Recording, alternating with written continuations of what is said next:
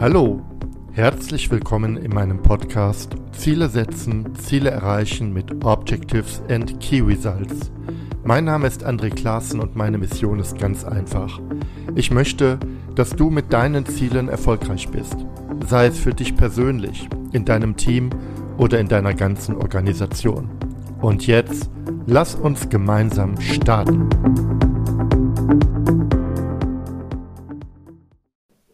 Herzlich willkommen zu Folge 17 in meinem Podcast Ziele setzen, Ziele erreichen mit OKRs.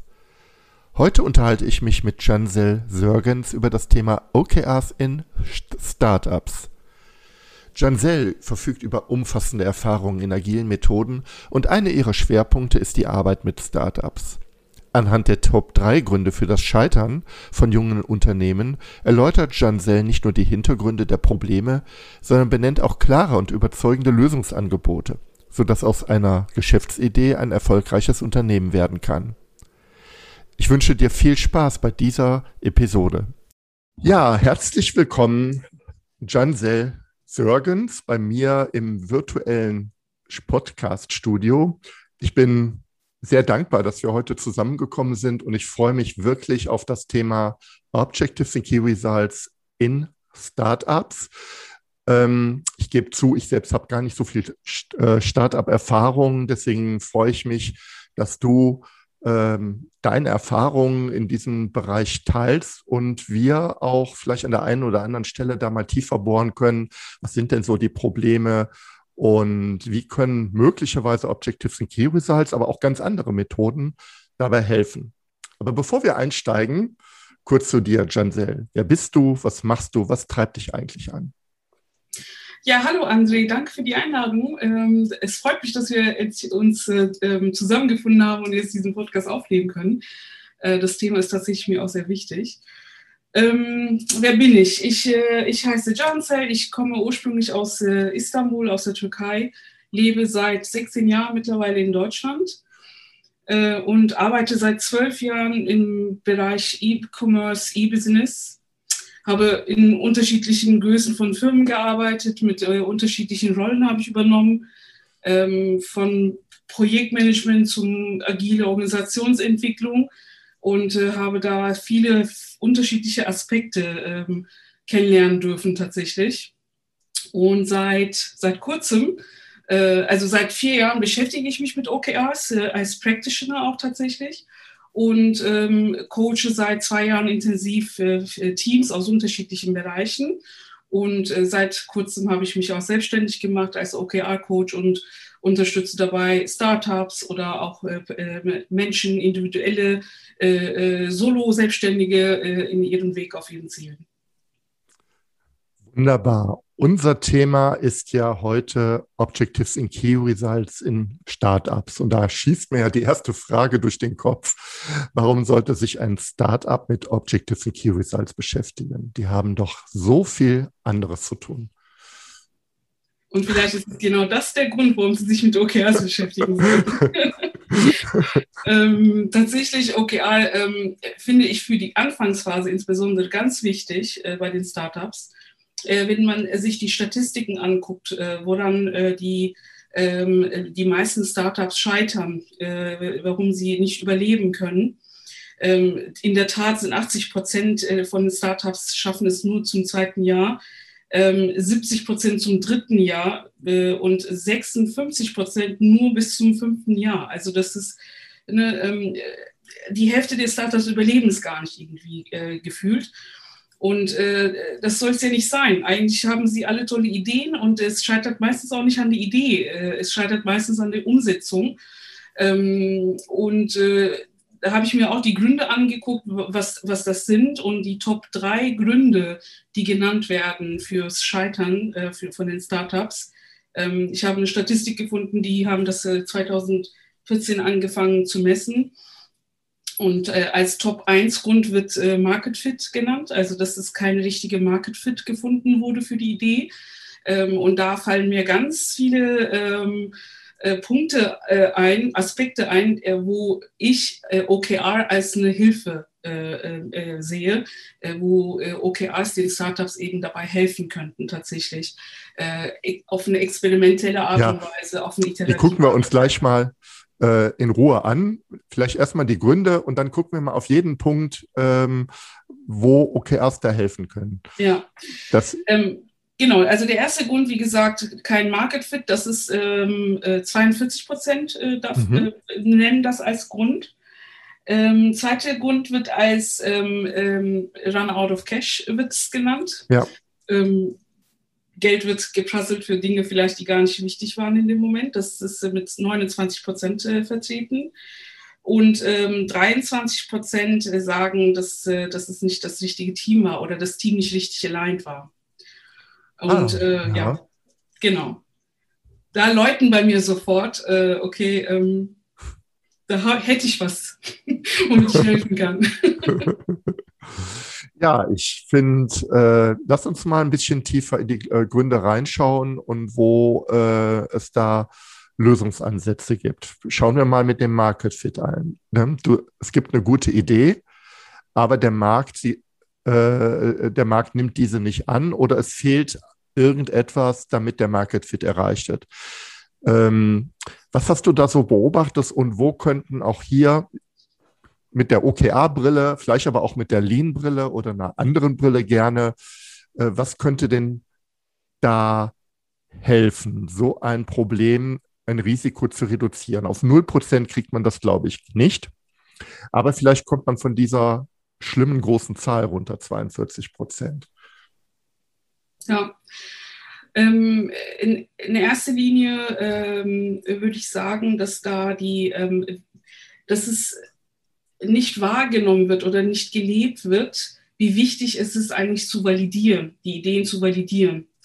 Ähm, oft äh, gehen äh, die Gründer, äh, die Ideeninhaber in die Sache rein, voll davon überzeugt zu sein, dass das das ist, was der Markt braucht Hm. äh, weil wir meistens in unserem eigenen äh, Welt leben ne? und äh, Ja. äh, davon überzeugt sind, das ist das eigentlich. Das ist genau, was ich brauchte und deswegen brauchen alle anderen da draußen auch. Das ist aber nicht der Fall. Das ist leider nicht der Fall. Das zeigt ja auch die Zahlen, dass es nicht der Fall ist. Und ähm, da, da hilft es äh, tatsächlich zu sagen, äh, auch wenn ich von meiner Idee überzeugt bin, ähm, sollte ich alles tun, um das auch zu validieren tatsächlich, dass die Idee einen ähm, äh, Nachfrage auch hat tatsächlich.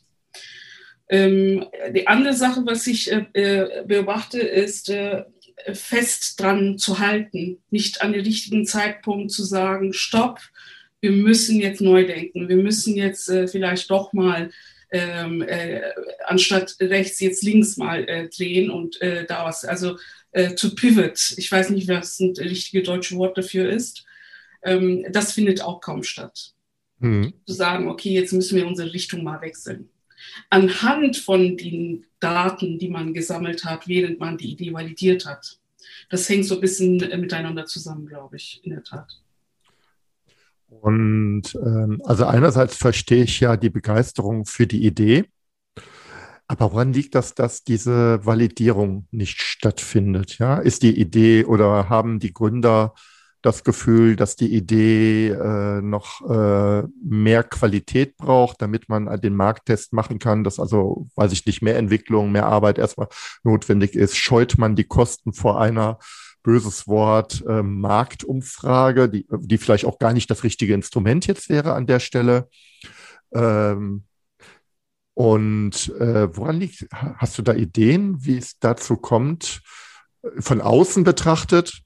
Und ich sage jetzt mal auch, äh, hört sich das ja ein Stück weit ähm, verrückt an, aber in der Innenschau ähm, ist es halt nicht so. Ne? Da ist man da unterwegs. Woran liegt das? Hast du da Ideen? Ähm, äh, ich glaube, äh, wir kennen die Kunden nicht so ganz. Äh, ne? Also Mhm. beziehungsweise wir glauben zu kennen, was sie brauchen ähm, und überlegen uns. Und meistens, äh, wenn, äh, es gibt ja auch so schöne Canvasse, wenn wir an diesen Canvassen arbeiten, ähm, äh, meistens schreiben wir, was der Kunde braucht, ausgegangen ja. von unserer Idee und nicht ja. andersrum. Ja. Ähm, also wir behaupten immer, dass wir eigentlich wissen, was die Menschen da draußen bräuchten. Und, ähm, und ich glaube, dadurch werden wir blind und äh, äh, verlieren überhaupt äh, den, äh, den Schritt, also wir, wir wagen gar nicht diesen Schritt zu machen, den Menschen da draußen zu fragen. Mhm. Und dann kommt die Frage natürlich, wie frage ich? Ne? Also mit welchem, äh, ich muss doch irgendein Produkt, irgendeinen Service trotzdem da draußen haben, um äh, Daten zu sammeln. Und äh, da mache ich auch ein bisschen jetzt den Übergang zu dem zweiten Grund bei mhm. den Run Out of Cash. Ja. Ähm, da ist auch ähm, bei der Entwicklung von einem neuen Produkt oder neuen Service, bei der äh, Minimum Viable Product zum Beispiel, da wird auch oft ähm, zu viel gemacht. Also zu viel von Anfang an da rein investiert, ohne grundsätzlich überhaupt äh, äh, zu wissen, äh, ob da eine Marktanfrage für dieses Produkt ist. Und äh, da verlieren manche Jahre damit, also ein Jahr bis zwei Jahre Zeit verlieren sie damit, ohne einen einzigen Kunden überhaupt gefragt oder äh, bekommen zu haben, die dieses äh, Produkt von denen benutzt. Und äh, dadurch geht das Geld verloren und da haben wir auch gar keine äh, Validierung von der Marktanfrage. Und hängt so miteinander zusammen, das Ganze. Mhm. Ähm, ja, also äh, eine Kunde, äh, die äh, eigentlich ist, ist viele sagen, wir sind kundenzentriert, wir wollen das für Kunden machen, ähm, aber wird selten wirklich mit Kunden interagiert, äh, vor allem in der Anfangsphase. Mhm. Dabei könnte man ja ins Unreine gesprochen sogar schon ohne Produkt die ersten Daten erheben. Absolut. Wie man einfach mit der Zielgruppe spricht, äh, über die Idee äh, spricht und dann letztendlich die ausbaut. Ist das die, äh, die Angst, dass man diese geniale Idee verrät? Also in, in dem psychologischen Achse, äh, äh, Aspekt, da ähm, gibt es unterschiedliche Gründe sicherlich dafür. Ähm, äh, viele denken auch, das hat der Markt, die anderen haben es ja auch schon gemacht, das muss ja mit uns auch genauso funktionieren, mhm. ähm, ne, dass, äh, dass da schon äh, Best Practices da draußen gibt äh, und äh, wir machen ja nur ein bisschen das in Blau.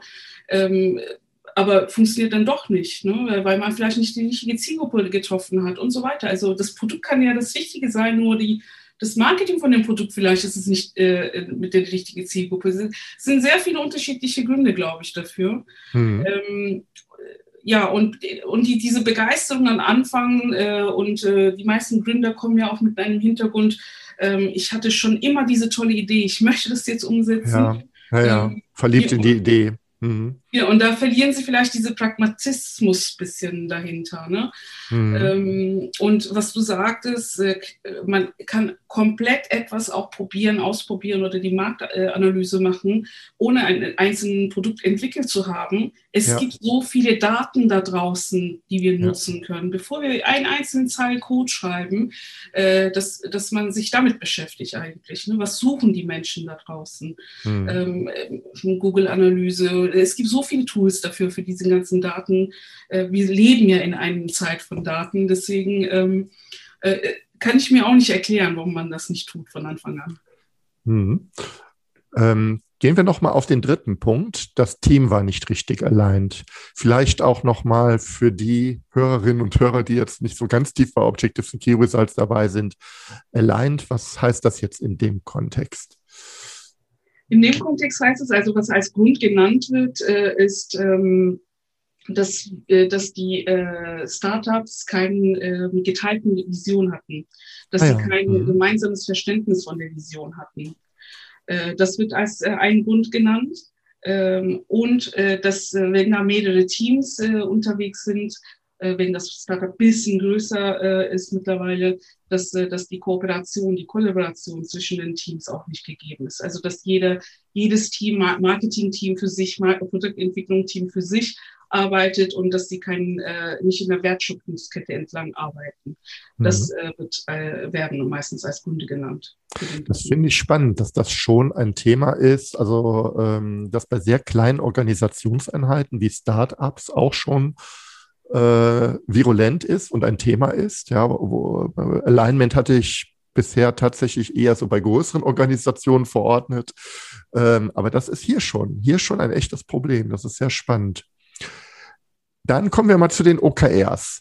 Ja, wie, was, äh, oder auch vielleicht gerne auch zu anderen. Aber gucken wir mal auf die Objectives and Key Results. Wie können die denn hier unterstützen, ähm, bessere Entscheidungen zu treffen? Gerne auch mal mit Blick genau auf diese drei Punkte. Ne? Market Fit, du hast eben ja auch schon mal das Thema Validierung angesprochen. Äh, Out of Cash hängt damit auch zusammen, glaube ich. Die sind sehr, sehr vernetzt. Und der dritte Punkt, der steht schon wieder für ein anderes Thema, nämlich das Thema äh, Alignment, Fokussierung. Wie können UKs da helfen? Was sind deine Erfahrungen? Äh, meine ähm, direkte Erfahrung mit, ähm, wo OKRs helfen, ist die, äh, die äh, Messbarkeiten reinzubringen, diese data-driven Ansatz reinzubringen. Mhm. Ähm, äh, das ist so die erste Augenöffner äh, gewesen mit dem Startup, ich äh, ähm, äh, arbeite, ähm, zu sagen, okay, wir schreiben zwar Ziele, wir hatten schon immer eigentlich Ziele geschrieben, aber äh, als sie sich in den OKR-Prozess gefunden haben, plötzlich haben sie Ziele geschrieben, die ähm, eine andere Art von Zielen waren, die tatsächlich äh, auf eine Metaebene Ziele waren. Und für diese Ziele plötzlich mussten sie aber auch anfangen, Dinge zu messen. Mhm äh, um zu validieren, ob diese Hypothesen, an die sie arbeiten, tatsächlich auch die richtigen sind. Ähm, also durch die Natur von OKRs, äh, insbesondere jetzt in, von Key Results rede ich in diesem Fall, ähm, mhm. kommt das automatisch, wenn es noch nicht da ist, ähm, dass sie anfangen, ähm, sich mit Zahlen zu beschäftigen, mit ihren mhm. Erfolgsfaktoren zu beschäftigen beziehungsweise wenn Sie eine bestimmte Zielgruppe erreichen wollen, dass Sie sich darüber Gedanken machen, ähm, äh, wie erreichen wir die und was ist die normale Größe, was ist der marktübliche äh, Zahlen. Also da rede ich auch ein bisschen von relativen Zielen, dass man sich an den Markt orientiert, dass diese mhm. Analysen anfangen ähm, äh, gemacht zu werden. Das war so der Augenöffner für, äh, für die Leute, mit denen ich gearbeitet habe tatsächlich. Also der Data-Driven Ansatz kommt da rein und mhm. äh, aus der, nicht aus einer internen Brille, sondern aus der externen, also aus Kundensicht tatsächlich, aus ja. der Marktsicht ja. äh, kommen die Zahlen da mit rein. Mhm. Ähm, da hast du auch nochmal einen spannenden Punkt benannt. Ähm, ne, zum einen mal datengetrieben aus Sicht des Marktes. Ganz wichtig, nicht nach dem Motto, was habe ich an Zahlen hier rumliegen, sondern was brauche, wie, äh, wie kriege ich eigentlich eine messbare Marktsicht hin? Und ganz spannend auch das Thema relative Ziele, äh, die sich an den Markt orientieren, reinzunehmen. Also das äh, sind, glaube ich, zwei ganz wichtige Punkte, die du nennst, die auch ähm, generell bei OKA ähm, die ich bei OKR auch nicht immer erfüllt sehe. Also da sehe ich auch ganz oft das Arbeiten mit, mit Innensichten ja. und mit absoluten Zahlen. Und genau ja. dieser Dreh, wir wollen eigentlich nach außen blicken, wir wollen die, die Umwelt besser messbar machen oder besser, besser äh, erkennen. Und dazu brauche ich halt externe Zahlen, also eine externe Messbarkeit und eine relative Sicht. Wo stehe ich ja. denn im Vergleich zum Markt oder wo ist der Hebel, den ich jetzt brauche? Ne? Wunderbar. Genau. Hm. Ganz genau. Und bei dem zweiten Punkt, äh, Run Out of Cash, also wo wir über äh, over-engineered MVPs äh, sprechen, sozusagen, wo, wo, dann zwei Jahre lang gearbeitet wird oder länger sogar, ähm, äh, auch da, meiner Meinung nach, äh, hilft äh, der OKR-Prozess, weil OKR die, die Natur des OKR-Prozesses wieder. Er sagt ja, habt Anhaltpunkte, habt einen Zyklus, habt äh, einen iterativen Prozess, wo alle drei Monate reingeschaut wird wieder. Und äh, dadurch, dass, äh, dass die Teams äh, oder Startups jetzt äh, für alle drei Monate sich Ziele definieren, ähm, äh, gibt automatisch äh, diese, diesen Drive äh, für sie, äh, in, innerhalb diesen drei Monaten etwas zu schaffen, auch wenn es ein Mini-Produkt, Mini-Aspekt von einem Produkt ist, wenn es ein Subprodukt ist. Ähm, und äh, da sehe ich auch, äh, dass der OKRs dazu äh, helfen, ähm, äh, immer wieder alle drei Monate nochmal diese, äh, äh, diesen Reflexionsprozess da äh, einzusteigen, zu sagen, was haben wir jetzt getan in den letzten drei Monaten? Sind wir überhaupt noch auf dem richtigen Weg? Äh, und äh, wie sieht denn eigentlich jetzt mit unserem Produkt aus? Äh, haben wir bestimmte Dinge schon auf den Markt bringen können und testen können? Äh, und äh, dass alleine die Daten, die während des OKR-Prozesses gesammelt werden, ist ja auch eine Hilfestellung für die Entwicklung des Produktes sozusagen. Ja. Und Ja. idealerweise, in meiner ideale Welt, äh, würde ein Startup in den ersten drei Monaten, in den ersten OKR-Zyklus direkt einen MVP rausbringen und anfangen zu testen und ab dann sozusagen mit jedem äh, OKR-Zyklus äh, dieses Produkt dann weiterentwickeln, je nachdem mit den Daten, was sie von dem Markt bekommen sozusagen. Mhm. Das wäre so äh, meiner Meinung nach die, die ideale Herangehensweise. Ähm, Ich finde das interessant. Ähm, ähm, also ich hatte bei so hochdynamischen Sch- Startups immer so ein bisschen auch die Frage, ähm, sind drei Monate nicht zu lange? Ja, in so einem volatilen Umfeld, wo, wo, weiß ich nicht, der Donnerstag völlig anders aussieht als der Freitag. Aber äh, äh, vor dem Hintergrund, den du benennst, äh, Validierung, ich brauche natürlich auch ein bisschen Zeit, um vielleicht solche Dinge auch vernünftig durchzuführen und vorzubereiten. Und da wäre jetzt eine Zykluslänge, Zykluslänge von, weiß ich nicht, vier Wochen, glaube ich, zu hektisch. Ja, also das wäre dann auch, äh, auch kaum noch durchzuhalten. Also du empfiehlst auch, ähm, eher auf die drei Monate zu gehen, als auf eine kürzere Zeit. Ähm, ich würde das nicht pauschalisieren tatsächlich. Mhm. Ich würde das äh, auf äh, ähm, äh, von dem Umfeld um, abhängig machen, in dem sie sich bewegen. Ja, Je dynamischer, desto kürzere Zyklen. Äh, allerdings, ich habe persönlich noch nie erlebt, dass ein Startup in eine Woche oder in vier Wochen etwas rausgebracht hat und testen konnte und validieren konnte, um weiterzuentwickeln. Hm.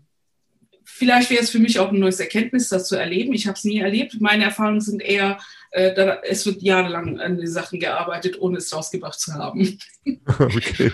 Ähm, deswegen ist schon drei Monate für mich echt eine gute Zeit. Und von drei Monaten rede ich ja auch von der Validierungsprozess. Also nicht Ja. drei Monate lang entwickeln und dann erst zur Validierung rausschicken, Hm. sondern dass es innerhalb diesen drei Monaten tatsächlich passiert. Und da wäre es natürlich sinnvoll, schnellstmöglich etwas rausbringen zu können, Hm. um den Rest des Zyklus äh, da- Daten sammeln zu können. Äh, Mit Marketing und äh, Maßnahmen und was weiß ich. Also ich fasse mal zusammen. Run out of cash ist etwas, was ich durch diese höhere Frequenz bei OKRs ähm, besser in den Griff kriege, weil ich, wenn ich wirklich genauso wie du das empfehlst, in einer regelmäßigen Form immer wieder validiere, bin ich richtig unterwegs, passt, passen meine Thesen, wo habe ich Lerneffekte, wie kann ich die heben, dann habe ich deutlich größere Chancen, diesen Market Fit und damit auch die Vermeidung von Run out of cash zu erreichen. Dann können wir, ja, dann gucken wir mal auf den letzten Punkt, das Alignment. Wo können denn da die OKRs helfen? Ja, bevor ich in den letzten Punkt noch einsteige, äh, würde ich das Thema Fokus nochmal erwähnen. Auch bei Run of, äh, Out of Cash ist es auch, glaube ich, ein ganz wichtiger Punkt. Mhm. Ähm, äh, dass, äh, auch weil wir über den dynamischen Umfeld gesprochen haben, äh, in jede Ecke, äh, wenn wir rausgehen, gibt es neue Ideen, die wir entwickeln könnten. Ne? Und äh, Startup-Gründer sind ja dafür bekannt, dass sie eher Visionäre sind, Entrepreneure sind und jede Ecke neue Ideen finden. Ja, Äh, und das ist, äh, kann auch zu Problem werden, in der Tat, dass, äh, dass äh, jede Woche eine neue Idee äh, äh, angefangen wird umzusetzen. Und da ist, äh, glaube ich, OKR auch ein ganz hilfreiches äh, Medium dafür zu sagen, äh, ich fokussiere mich darauf tatsächlich. Ich committe mich jetzt auf dieses Thema, mindest, mindestens für die nächsten drei Monate und schau, wie es ist. ist ich will da- dabei aber nicht, auch nicht sagen, äh, dass man blind drei Monate lang an etwas festhalten sollte. Äh, und genau deswegen sind ja die Key Results wichtig. Wenn die Key Results schon die Signale geben, dass da irgendwas nicht äh, äh, klappt, dass da keine Fortschritte zu sehen sind, ist das jetzt für mich ein klares Signal zu sagen, okay, da müssen wir jetzt äh, unsere Richtung wieder ändern, ne? Äh, wenn wir auch für drei Monate etwas uns zu das committed haben. Auf der anderen Seite, diese Fokusthemen sollten ja von der Unternehmensvision tatsächlich abgeleitet werden. Äh, Und da, das sollte ja sich jetzt nicht äh, jede Woche verändern. Ja. Ähm, Und da mache ich jetzt einen Übergang zu dem äh, dritten Grund Mhm, tatsächlich, gerne. mit dem, mit dem äh, fehlende ähm, Verständnis für eine gemeinsame Vision. Ähm, das war auch eine Augenöffner tatsächlich in den ersten OKR-Workshops, äh, die ich äh, mache mit den äh, Teams oder mit den in Unternehmen. ähm, dass sie alle sagen, wir wissen doch, wir sind, haben wir uns zusammengefunden, wir wissen, woran wir arbeiten, was unsere Vision ist, äh, was wir alle uns wünschen.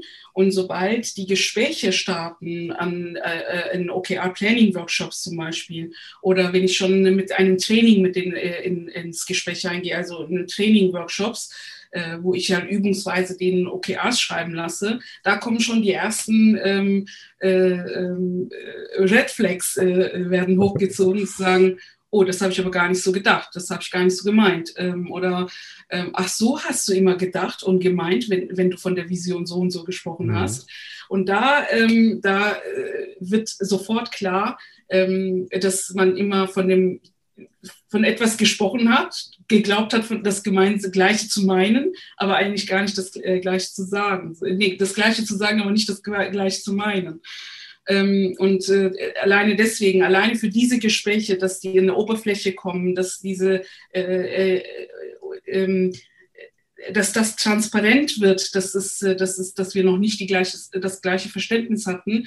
Alleine dafür ist ähm, ein, ein äh, Vision-Workshop äh, am Anfang eines OKR-Prozesses ganz wichtig, egal wie das Team überzeugt davon ist, dass sie glauben, dass sie eine gemeinsame Vision haben. Ja.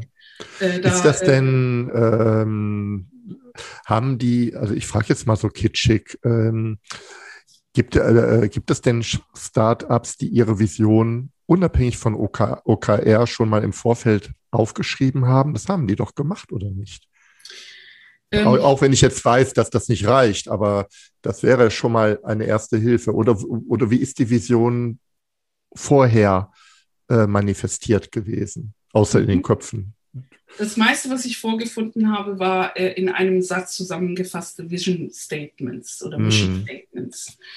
Ähm, und ähm, auch nicht vielleicht in einem ähm, gemeinsamen Prozess, in einem kreativen Prozess entstanden, sondern einer hat sie aufgeschrieben, damit es auf die Webseite kommt, damit es auf den Internet kommt von, äh, von einer bestimmten strategischen Initiative und so weiter. Und äh, ja. das ist natürlich nicht förderlich dann. Ne? Ja. Das ist ja, was, was ich in meinem Kopf habe, in einem Satz zusammengefasst. Und äh, das sind sehr schwammige Formulierungen oft auch.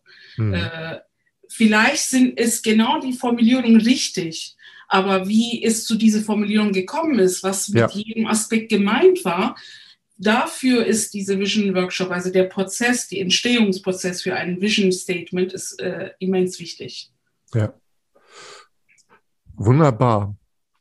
Ja, dann haben wir auch hier äh, einen Anker, nämlich genau dieses äh, ausformulierte Vision Statement, also letztendlich die Basis auch für den gesamten OKR-Prozess, ähm, die dann dafür sorgt, dass es auch ein besseres gemeinsames Verständnis dafür gibt, warum das Unternehmen existiert und welchen Auftrag es hat. Ja. Ja. Ähm, und Vision ist ja eine Sache. Ähm, äh, es kann auch sein, dass es da eine Gemeinsamkeit gefunden wurde, dass sie alle eine richtige Vision arbeiten, aber dann gibt es nochmal die unterschiedlichen Stoßrichtungen. Es gibt unterschiedliche ähm, Aspekte, wie diese Vision erreicht werden äh, kann.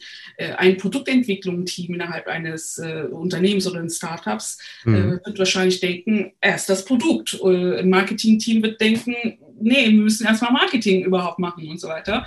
Und da ist es äh, auch wichtig, dass auch das gemeinsam besprochen wird, gemeinsame Unternehmensziele äh, definiert werden, äh, auch wenn diese Gespräche nicht so leicht sind, ne, äh, auch lange dauern könnten, äh, bis die, ähm, äh, bis man äh, Agreement gefunden hat, an welchen OKRs wir jetzt in den letzten drei Monaten arbeiten sollten, ähm, ist das äh, wirklich mega wichtig, äh, das zu haben, dieses Agreement, dieses Commitment auf diese OKRs zu haben, von allen Seiten übrigens.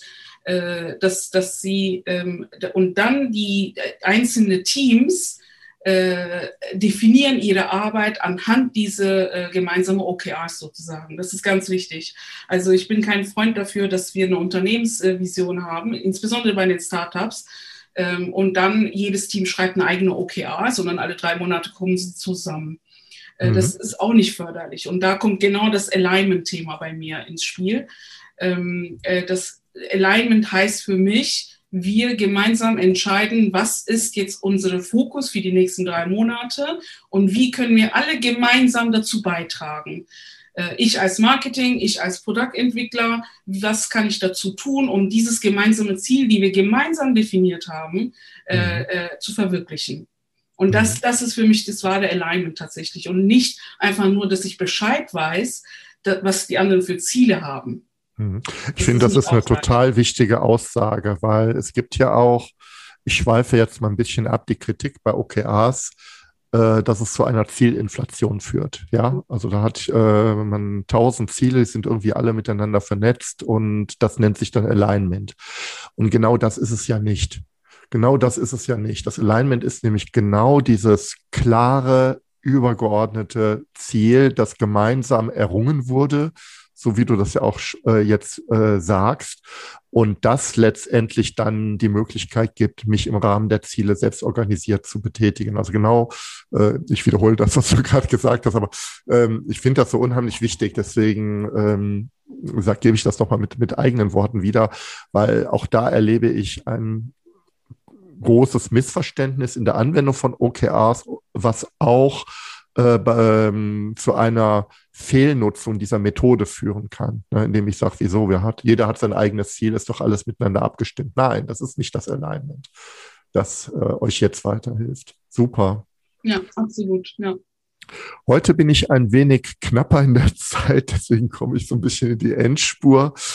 Ähm, erstmal ganz herzlichen Dank für diesen Blick in die Welt der Startups, in die Welt der drei größten Risiken und in Lösungseinsätzen, wie man da rauskommt.